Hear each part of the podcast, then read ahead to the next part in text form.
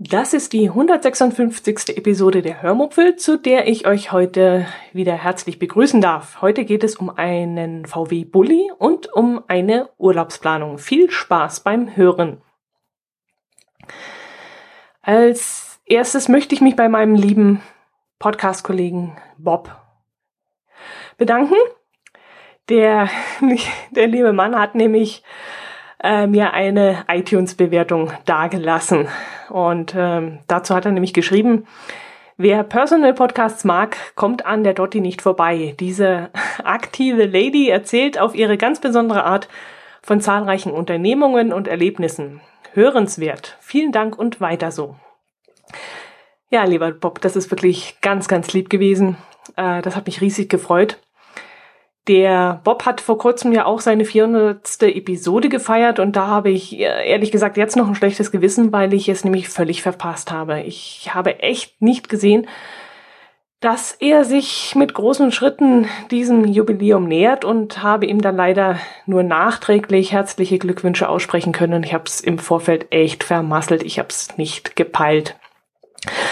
Das hat mich wirklich sehr geärgert, äh, aber Bob ist wirklich keiner, der einem in diesem Moment böse ist und äh, Bob ist sowieso ein herzensguter Mensch. Äh, wenn man nämlich seinen Podcast anhört, dann hört man das ganz klar raus. Ähm, er ist wirklich mit Herzblut bei der Sache und macht unser Hobby wirklich sehr, sehr gerne. Und ähm, ja, ich kann euch nur empfehlen, hört da mal rein. Es ist wirklich ein sehr unterhaltsamer und auch sehr kurzweiliger Personal Podcast. Wenn ihr diesen hier mögt, mögt ihr den von Bob auf jeden Fall auch. Gut, was kann ich euch heute erzählen?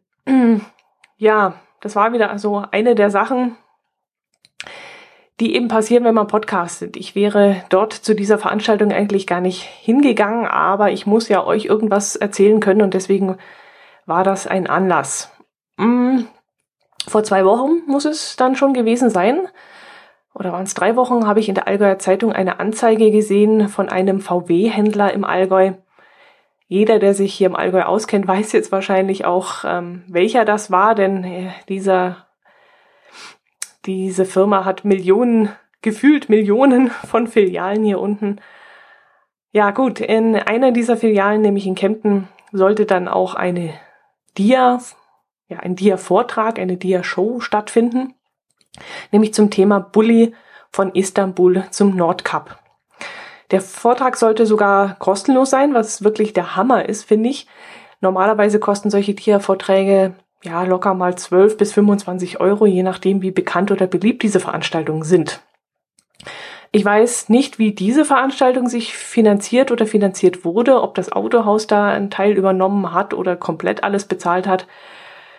Vielleicht ähm, werden auch, ja, es wurden vor Ort diverse Bildbände verkauft. Vielleicht äh, wurde das auch in diesem Rahmen irgendwie mitfinanziert. Ich weiß es nicht. Jedenfalls fand ich schon mal sehr, sehr toll, dass es kostenlos war und das war dann auch ein Mitgrund, warum ich gesagt habe, komm, ich brauche was, etwas, ich brauche etwas zu erzählen und da müssen wir jetzt hin. Ja, ähm, Bulli. Was ist eigentlich ein Bulli? Ich denke mal, das wisst ihr alle.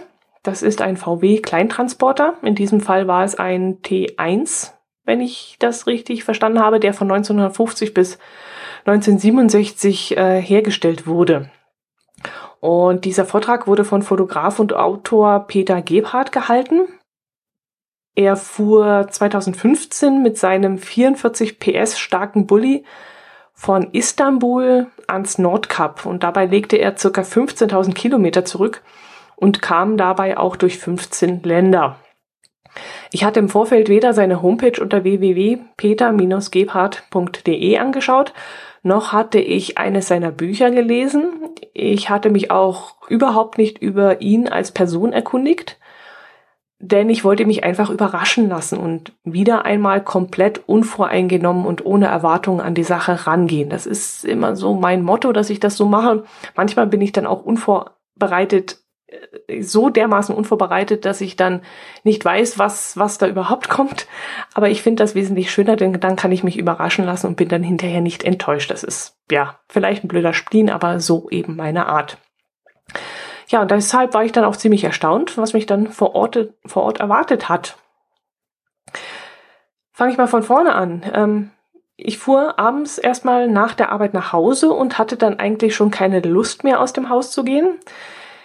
Der Tag selbst war irgendwie dumm gelaufen und draußen war es dann auch kalt und mir war er dann eigentlich eher so nach Sofa. Trotzdem konnte ich mich, wie gesagt, dazu doch noch aufraffen. Es ging ja um ein interessantes Thema für euch und so ging es dann zum Autohaus nach Kempten. Wir waren ziemlich früh dran, weil wir uns einen Platz sichern wollten. Äh, man hat nämlich nicht im Vorfeld reservieren können. Wir waren dann auch einer, eine der ersten und konnten aus, uns dann unseren Platz aussuchen. Und wir sind dann ziemlich mittig in die vorletzte Reihe mit gutem Blick auf diese riesige Leinwand. Es dauerte dann auch nicht lange und der Raum füllte sich dann und füllte sich und füllte sich. Das Autohaus hatte nämlich äh, im Ausstellungsraum eine recht große Fläche freigeräumt. Ähm, ich würde mal sagen, dass da ungefähr 200 Stühle, sehr eng gestellte Stühle Platz hatten. Doch dadurch, dass immer mehr Besucher kamen, mussten sie dann noch einmal Stühle aus sämtlichen Abteilungen zusammenklauben, um allen einen Sitzplatz bieten zu können. Und später wurde dann auch gesagt, dass es schlussendlich 270 Gäste gewesen sein, die dort anwesend waren. Ja, und um 20 Uhr bat der Fotograf dann auch darum, die Türen zu schließen, weil nämlich der Saal sonst aus allen Nähten platzen würde. Und schließlich sollte ja jeder sitzen können und nicht stehen müssen.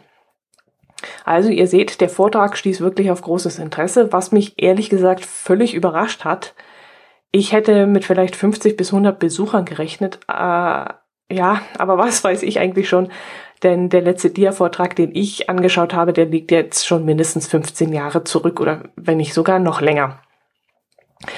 Mm, wer Peter Gebhardt ist und was er macht, das könnt ihr euch auf seiner Homepage selbst anschauen. Das will ich jetzt hier gar nicht so großartig ausbreiten. Ich möchte viel lieber von der Dia-Show selbst erzählen.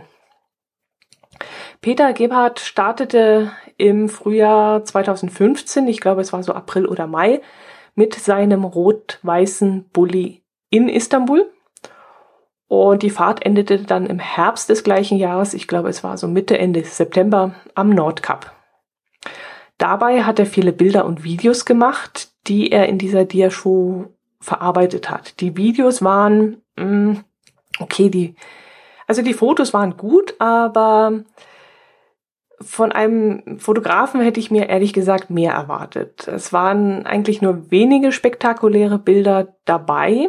Schön fand ich äh, auf jeden Fall diverse Nachtaufnahmen, die er von ein paar wunderschön beleuchteten Städten gemacht hat. Zum Beispiel Istanbul bei Nacht war da so ein Ding. Oder Triest bei Nacht. Das war auch wirklich sehr, sehr schön. Da waren wirklich sehr, sehr schöne Bilder dabei. Dann hat er eine Drohne fliegen lassen, mit der er natürlich tolle Bilder gemacht hat. Das liegt in, in der Natur der Sache, dass Drohnenbilder für uns etwas ganz Tolles sind. Das ist nämlich noch eine ganz relativ frische Art der Fotografie. Und weil wir es noch nicht so gewohnt sind, begeistert sie uns eben noch sehr. Und das waren dann natürlich auch die Bilder, die mich besonders begeistert haben und wo ich dann über die wunderschönen Landschaftsaufnahmen aus luftiger Höhe wirklich gestaunt habe. Seine Tagaufnahmen fand ich dann eher so lala. Und da saß ich dann und dachte mir so, also das kann ich auch, da muss ich nicht Fotograf sein. Das war eher so ein Geknipse. Und wo ich dann auch oft dachte, dass der Ausschnitt vielleicht ungünstig gewählt worden war oder die Position, aus der fotografiert wurde ähm, ja, sogar seine angepriesenen Porträts von Menschen, die er unterwegs getroffen hat, fand ich nicht besonders gelungen. Er schien zwar ziemlich stolz drauf zu sein, ja, aber ehrlich gesagt hat er meiner Meinung nach, meine ganz persönliche Meinung nach, die Stimmung nicht so gut eingefangen. Also da habe ich einige Bekannte und Freunde, die auch gerne fotografieren und die das wesentlich besser können. Ja, und dann die Videos. Ich weiß nicht, mit was er das aufgenommen hat, aber da macht unsere HD-Videokamera von Sony bessere Aufnahmen und die Übergänge zwischen den einzelnen Fotos und die Übergänge zwischen Videos und Fotos, die waren auch nicht besonders gut gemacht. Also das kriege ich bei uns mit unseren Urlaubsvideos wesentlich feinfühliger hin, sage ich mal. Okay, das klingt jetzt wirklich sehr stark nach Meckern. Ähm, ich könnte es wahrscheinlich wirklich auch nicht besser. Also in vielen Dingen mm, würde ich sagen, nein. Äh, aber ich habe es eben auch nicht gelernt und verdiene damit auch nicht mein Geld. Also muss ich es ja im Grunde auch nicht können. Und von einem Profi, äh, ja, da erwarte ich das eben, dass das wesentlich ähm, ja, besser ist. Wie gesagt, ich habe Freunde, die machen das nur nebenbei als Hobby und die haben es echt auch voll drauf. Was mich dann aber überzeugt hat und wo ich dann sagen kann, dass es ein richtig gelungener Abend war, sind die Geschichten zu den Bildern. Peter Gebhardt hat natürlich auf seiner Reise viele, viele interessante Menschen kennengelernt, mit denen er dann natürlich auch das Gespräch gesucht hat und auch gefunden hat. Ich denke, er ist auch sehr ein, ein, ein sehr kommunikativer Mensch, ein sehr interessierter Mensch. Und da sind dann halt auch teilweise Freundschaften daraus entstanden. Und äh, von diesen Menschen hat er dann auch Lebensgeschichten mitgebracht. Mm, ich glaube, auf der griechischen Insel Athos war es, wo er für ein paar Tage in einem Mönchskloster gewohnt hat. Die Bilder von dort, die Videos, wieder eher, naja, ihr wisst schon, so la la. Die Drohnenflüge wieder sehr spektakulär, sehr faszinierend.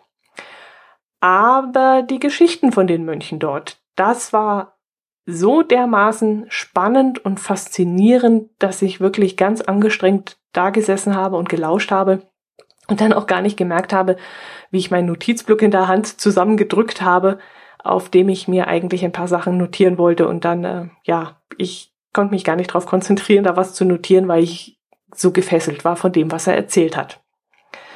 Da war zum Beispiel ein Mann, der in Deutschland aufgewachsen ist und mit 24 Jahren entschieden hat, sein Leben als Mönch zu fristen. Und zwar auf dieser griechischen Insel auf dem Berg Athos.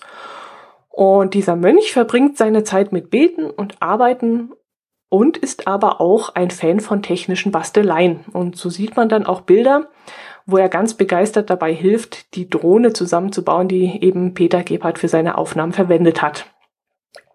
Das fand ich ganz lustig und er hat das auch sehr packend und lustig erzählt. Oder die Geschichte von einem albanischen 16-jährigen Mädchen, das nie einen Deutschkurs oder eine deutsche Schule oder so besucht hat und trotzdem Deutsch sprechen konnte, weil sie nämlich seit ihrem zehnten Lebensjahr, glaube ich, war das, deutsche Fernsehprogramme angeschaut hat und dabei eben Deutsch gelernt hat. Sie kann es zwar nicht schreiben und nicht lesen, Sie kann es aber sprechen und versteht es auch. Ja, sie hat also Deutsch von Kika und Kabel 1 und von Vox gelernt. Dann erzählte er auch die Geschichte einer Österreicherin, die 20 Jahre in Bolivien gelebt hat, bevor sie durch einen Zufall nach Kroatien gekommen ist.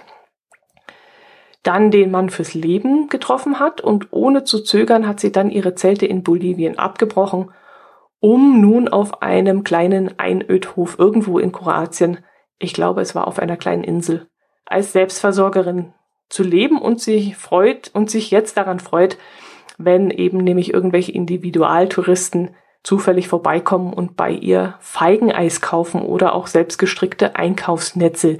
Sie strickt nämlich Netze. Ich dachte erst, hm, damit kann man Fische fangen, weil ich im ersten Moment dachte, es sind Fischernetze. Aber es waren Einkaufsnetze und da ist sie sehr stolz drauf, wenn sie dann von irgendwoher erfährt, dass wieder eines ihrer Netze in einem Land gelandet ist, ob jetzt in Amerika oder Norwegen oder Deutschland oder Österreich. Da freut sie sich dann immer drüber.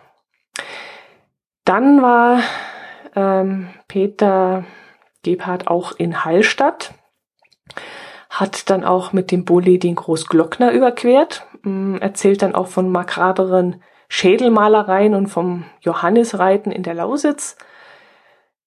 Ja, er hat so viele spannende und unterhaltsame Geschichten gesammelt, dass die Bilder dann schließlich in meinen Augen in den Hintergrund gerückt sind.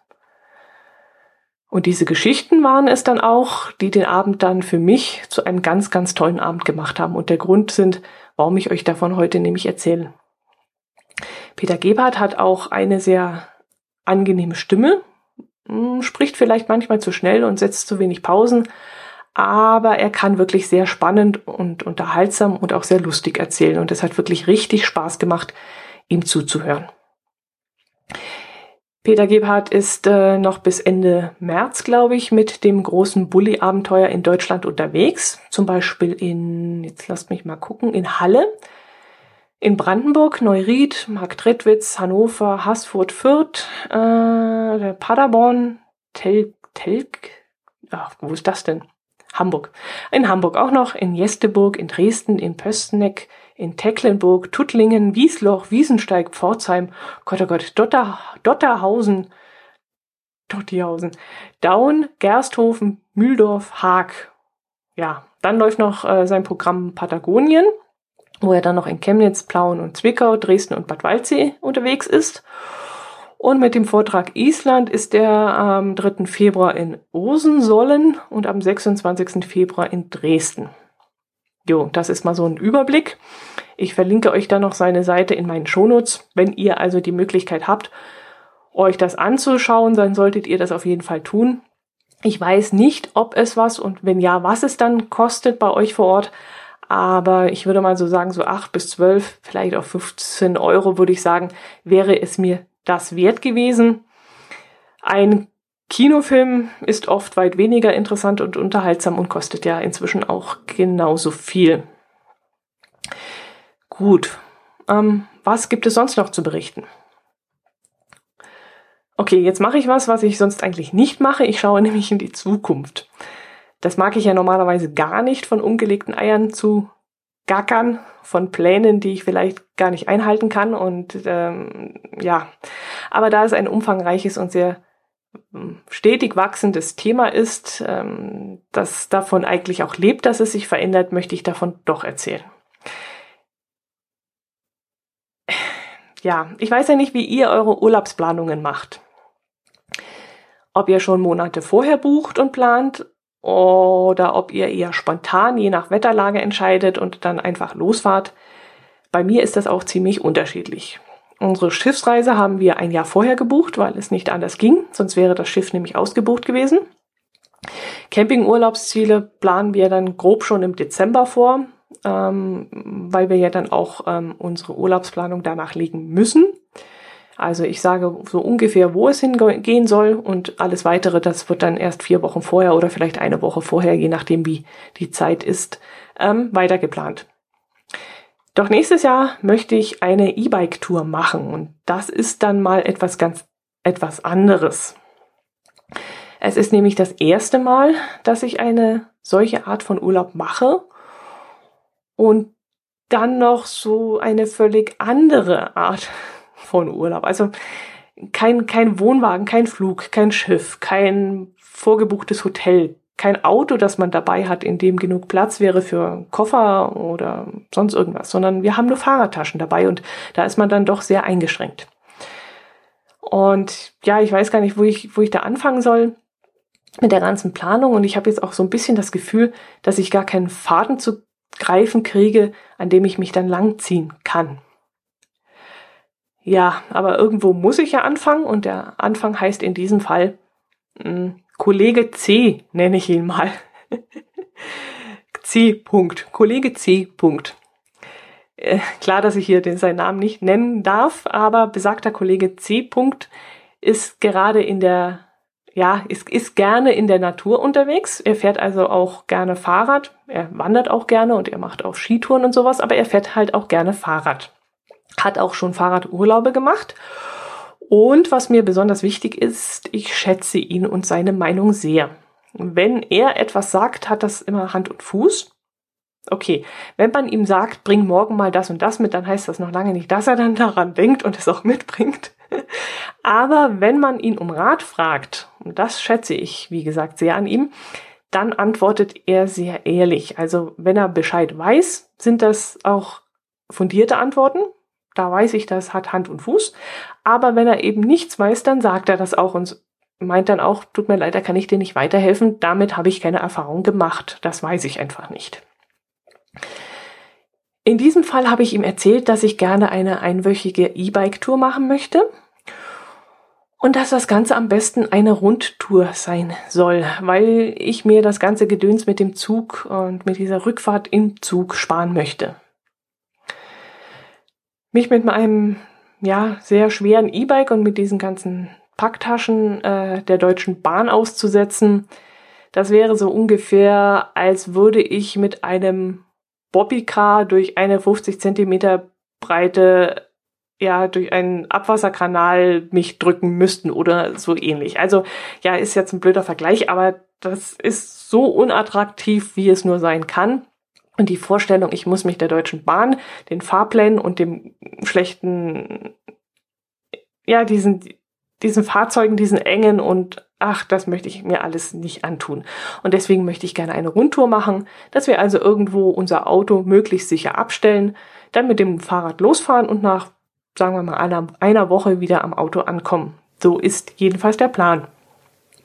Also habe ich mal so geschaut, wo es solche Touren gibt. Das meiste sind, wie gesagt, leider One-Way-Strecken. Zum Beispiel den Mosel entlang, Elbe entlang, Rhein entlang, Tauber entlang, Main entlang, diesen und jeden Fluss entlang, immer in eine Richtung und eben irgendwie wieder zurück. Dann habe ich aber eine schöne Runde bei Bonn gefunden, also am Rhein entlang, Bonn vorbei, durch Köln durch und dann nach Düsseldorf und auf einer anderen Strecke eben nicht am Fluss entlang, sondern ähm, über schöne Landschaften wieder zurück. Schönes Ding an sich, den Streckenabschnitt des Rheins kenne ich zwar schon, also wir waren schon in Bonn, wir waren in Köln. Düsseldorf kenne ich jetzt noch nicht, da war ich noch nicht. Das wäre jetzt neu für mich gewesen. Ähm, ja, wäre vielleicht auch egal, denn vom Fahrrad aus sieht die Welt ja auch völlig anders aus. Ja, das Ding landete dann auch auf meinen Favoriten. Mm, dann der Gedanke in, ja, dass der Odenwald ja auch sehr schön sein soll, habe ich gehört. Und da kam eben der Gedanke nach Heidelberg äh, mal zu fahren. Da war ich auch noch nie und der, ja, liegt ja auch am Neckar und so. Also habe ich da eine Runde rausgesucht und sogar eine gefunden und auch diese auf meine Favoritenliste gestellt. Viele andere Touren schafften es da übrigens nicht drauf. Also es gab doch einige, wo ich gesagt habe, nee, das kommt nicht in Frage für uns. Ja, und dann kam der Kollege C. -Punkt mit vier Vorschlägen an. Also er hatte sich dann abends auch hingesetzt aufgrund meiner Anregung und hatte drei Rundtouren am Rhein und Mosel und die vierte Tour war dann noch eine One-Way-Tour von Villingen-Schwenningen nach Heidelberg, die erstmal flach fiel. Wie gesagt, One-Way wollte ich nicht.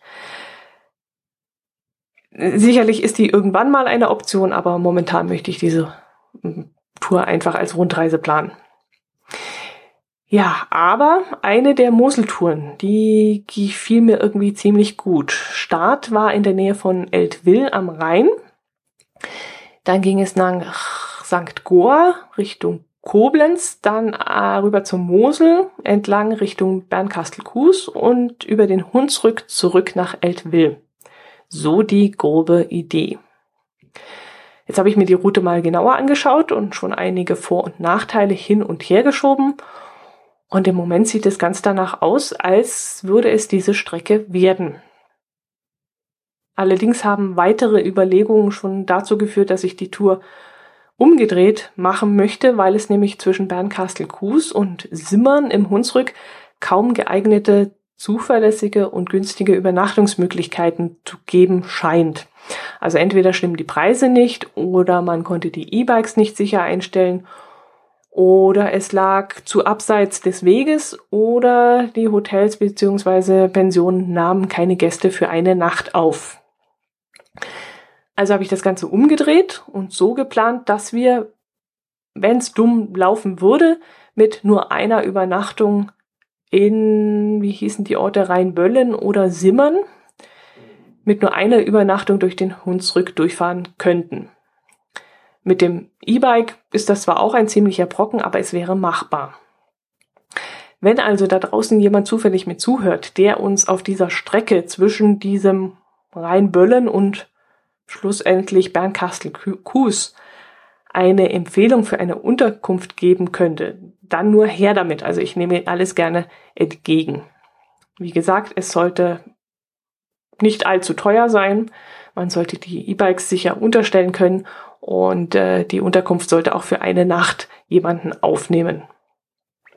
Ich war ja das letzte Jahr im Hunsrück, als ich auf Potsdok war Aber das, was ich auf dem Weg dort links und rechts äh, gesehen habe, war nicht besonders vielversprechend. Also es gab zwar viele kleine Orte, aber die hatten keine Übernachtungsmöglichkeiten. Aber wie gesagt, vielleicht gibt es ja unter meinen Hörern und Hörerinnen jemand, der sich in der Gegend auskennt und mir da einen Tipp geben kann. Von meinem Podcast-Kollegen, dem Kai vom Planet Kai Podcast, habe ich auch schon einen Tipp in Soren bekommen, der für unsere Radtour sehr verkehrsgünstig liegen würde. Aber da weiß ich noch nicht, ob die auch für eine Nacht aufnehmen. Da muss ich noch anrufen und nachfragen. Wichtig wäre mir auch, dass die Unterkünfte, wie gesagt, einen sicheren Abstellplatz für die Fahrräder haben. Und da werde ich dann auf jeden Fall auch nochmal anrufen und nachhaken, ob das der Fall ist. Ja, ich habe bei zwei, bei zwei Hotels habe ich schon mal angerufen, die lagen dann aber mitten in der Stadt und da sah es auch schon so aus, als würden sie keinen Parkplatz haben oder keinen Hof oder sowas. Und dort, äh, ja, die machten auch nicht so unbedingt den Eindruck, als hätten sie Riesenlust, sich äh, solche Umstände zu machen. Ähm, kann ich einerseits verstehen, äh, aber andererseits, ich meine, es ist ja auch eine kleine Werbung für sie. Die Hotels müssen ja heutzutage wirklich ähm, um Übernachtungsgäste kämpfen und auch befürchten, dass man vielleicht äh, so ein ungastliches Verhalten im Internet oder auf Facebook oder so äh, auf Hotelbewertungsplattformen und so ähm, breit tritt. Und ähm, am Telefon klang das eher sehr lustlos und ich weiß nicht, ob das so gut für sie ist. Also,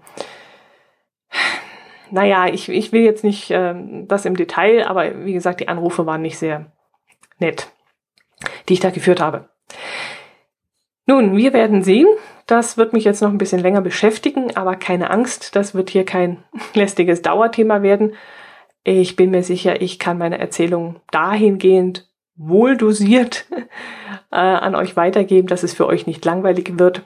Mm, ja, falls euch eben das Thema E-Bike so gar nicht interessiert, dann braucht ihr da keine Angst haben. Apropos Thema, nämlich Thema Fußball. Das kommt nämlich jetzt. Und wie immer an dieser Stelle möchte ich mich schon einmal ganz herzlich bei euch verabschieden. Wenn das Thema Kicktipp nämlich euch jetzt nicht interessiert, könnt ihr nun abschalten. Alle anderen hören jetzt noch ein kleines Gespräch, das ich mit einem Hörmupfel-Kicktipper aufgenommen haben. Wir haben ja, wie ich euch schon erzählt habe, in der PodWG ein kleines Audiozimmer eingerichtet bekommen, wo wir uns in unregelmäßigen Abständen treffen und ein bisschen quatschen. Letzte Woche zum Beispiel haben wir da bis nachts um 1.30 Uhr drin gesessen und uns über Gott und die Welt unterhalten. Und an einem anderen Tag habe ich mich dann, wie gesagt, auch einmal zu einer ja, lockeren und ungezwungenen Aufnahme verabredet, die ich eben jetzt mal einspielen möchte zum Schluss. Ich verabschiede mich schon mal von euch, wünsche euch ein tolles Wochenende, eine tolle Woche viel Spaß bei euren Weihnachtseinkäufen mm, und euren Vorweihnacht vorweihnachtlichen Stadtbummeleien, die ihr so vorhabt. Ich drücke euch die Daumen, dass ihr schöne Weihnachtsgeschenke findet, dass ihr auch Spaß daran habt. Ähm, genießt den Einkauf, gönnt euch auch mal was, geht vielleicht zwischendrin mal irgendwo einkehren, trinkt einen schönen Kaffee, esst ein paar Waffeln, besucht einen Weihnachtsmarkt oder was immer ihr auch schön findet. Macht es gut bis zum nächsten Mal und jetzt kommt Herr Mupfels Kicktipp.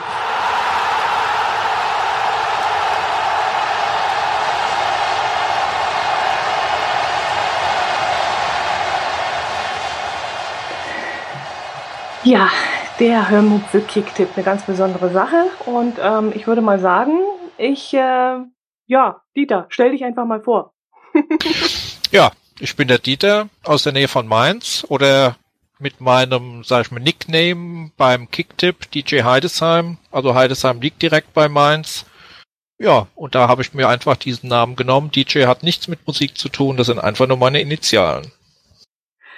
Jetzt erklär mir mal, warum du dich angemeldet hast. Ich meine, ich habe mich ähm, ja damals äh, über meinen Podcast hingemeldet und habe gesagt, äh, Leute, wer hat Lust, so eine Kicktip-Runde zu starten? Ich hätte da einfach mal Lust, meine Hörer aufzufordern, da mitzumachen. Und du hast dich dann auch wirklich relativ schnell angemeldet. Ähm, warum? Erzähl mal.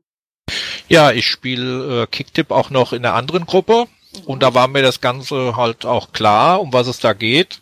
Und ja, Trotzdem sind meine Ergebnisse in dieser Saison leider nicht so gut. Äh, muss wahrscheinlich von hinten das Feld aufrollen.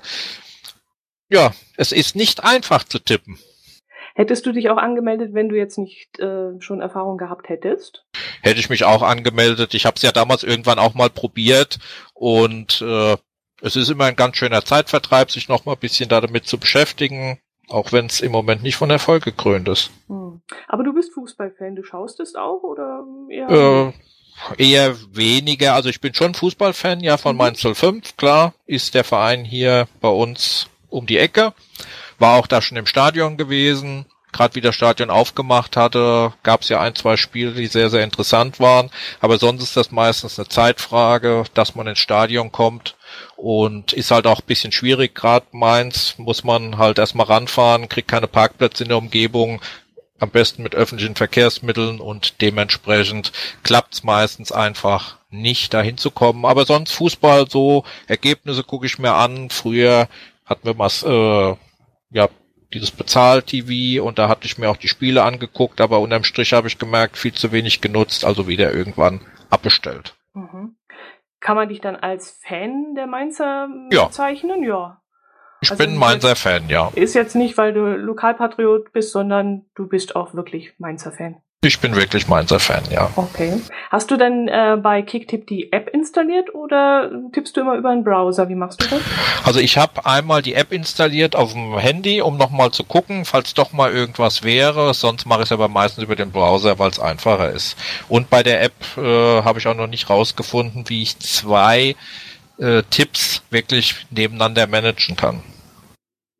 Ach so, weil du ja mit dem anderen, wo du auch noch tippst, auch noch angemeldet bist. Genau. Mhm, das geht mir nämlich genauso, das weiß ich auch nicht. Da müsste man sich wieder auslocken und wieder einloggen. Genau. Das ist doch sehr umständlich. Ja, so geht's mir auch. So muss ich das leider auch machen. Nach welchen Kriterien äh, tippst du eigentlich? Holst du dir da irgendwo Hilfe oder hm, guckst du nach Quoten oder wie machst du das? Ja, ich habe jetzt schon mehrere Sachen ausprobiert und die am meisten Erfolg bringt es wirklich, ich gucke mir die Sachen an, guck einfach mal vielleicht, wo auch so die Vereine in der Tabelle stehen, wie die so die letzten ein, zwei Spiele gemacht haben. Und da kann ich dann an der Stelle, ja, gerade beim letzten Spieltag hat das ja doch ganz gute Ergebnisse gebracht. ja. Aber das war der einzige, der bis jetzt so einigermaßen war waren ja verdammt viele Unentschieden dabei. Mhm. Das hat mhm. mich eher überrascht und ich bin eher jemand, der nicht unentschieden tippt.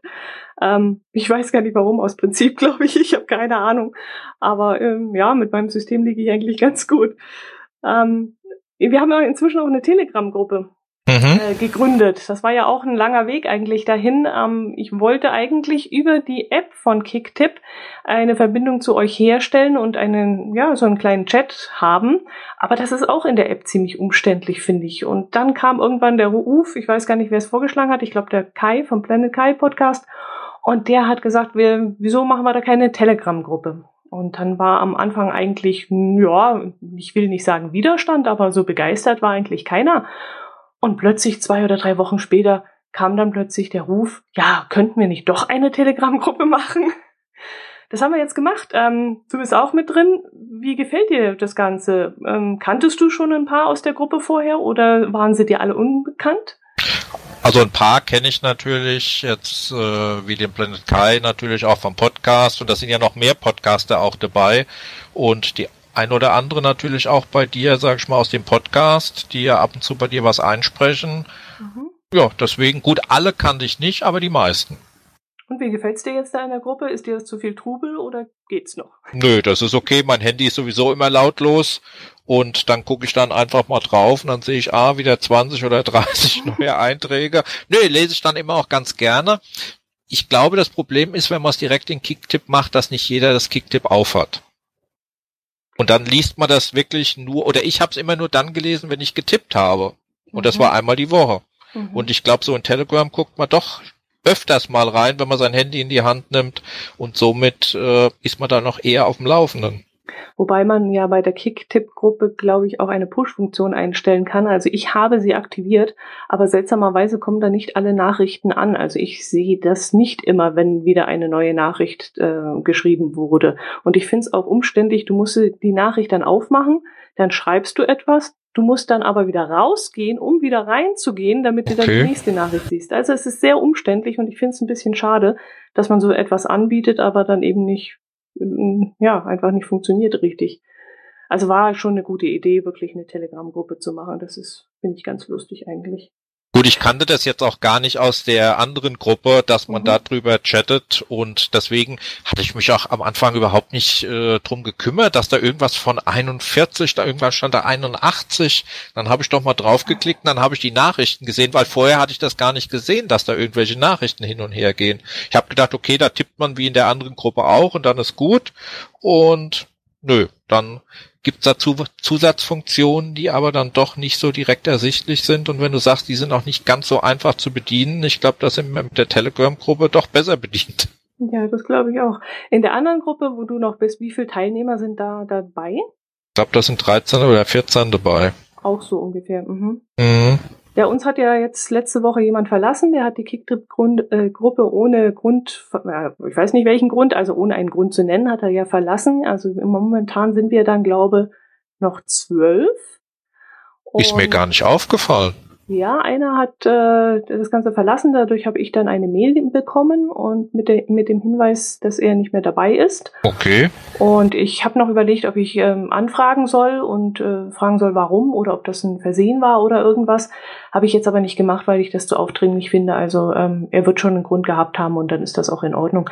Aber ich denke, wir zwölf Restlichen machen dann einfach so weiter wie gehabt und haben ja unseren Spaß dabei.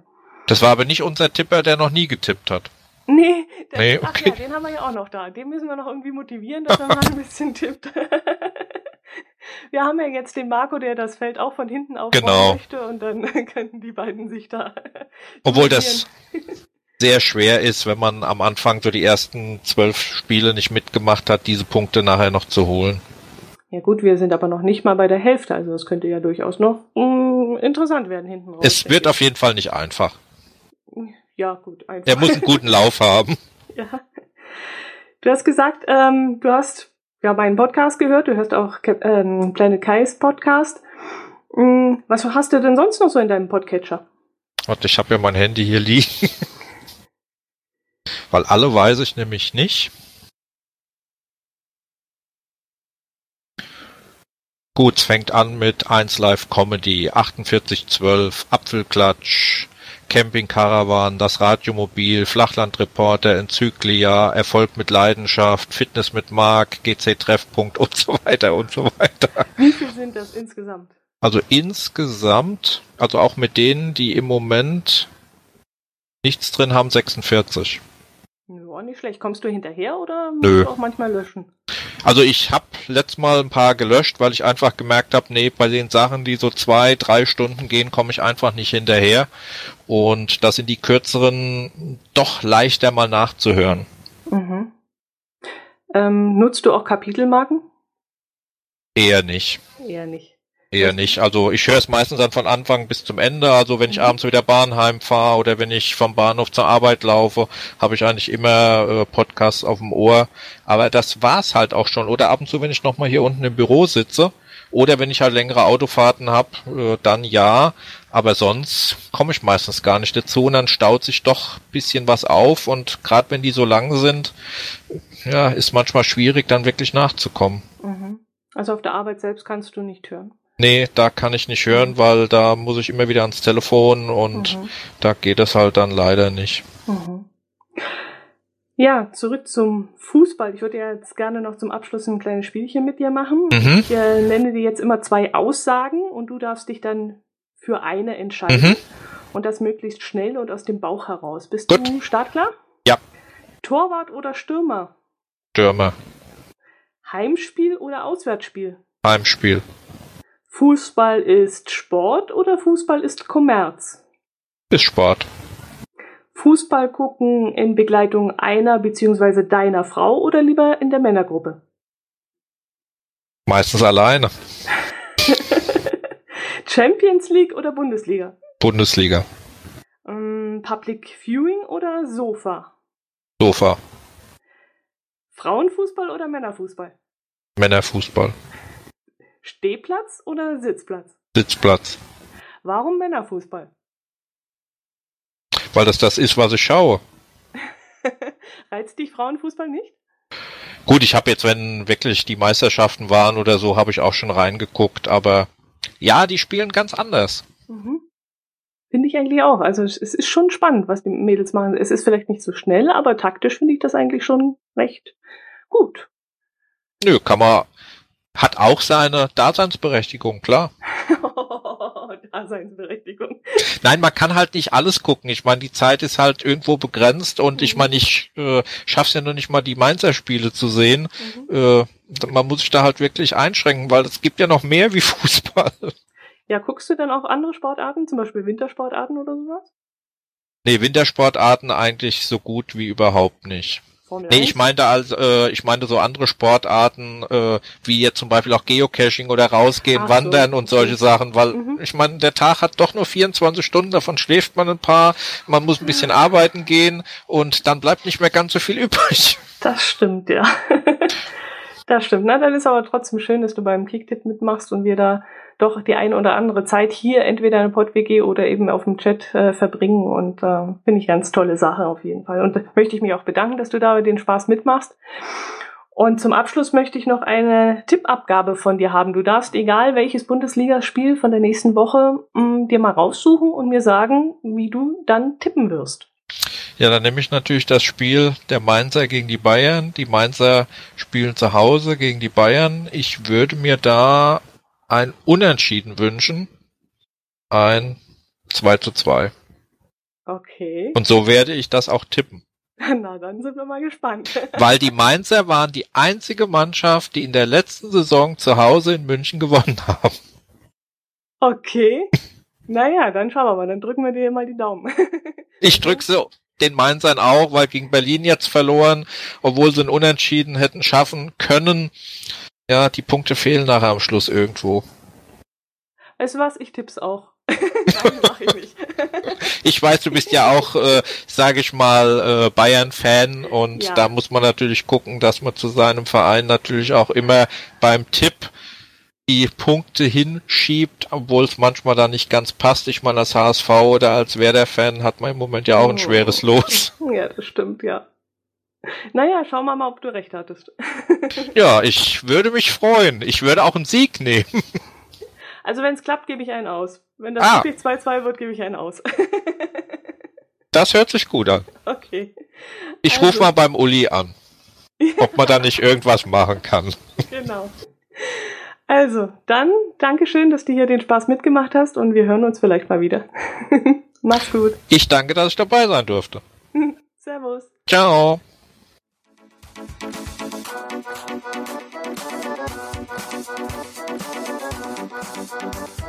you.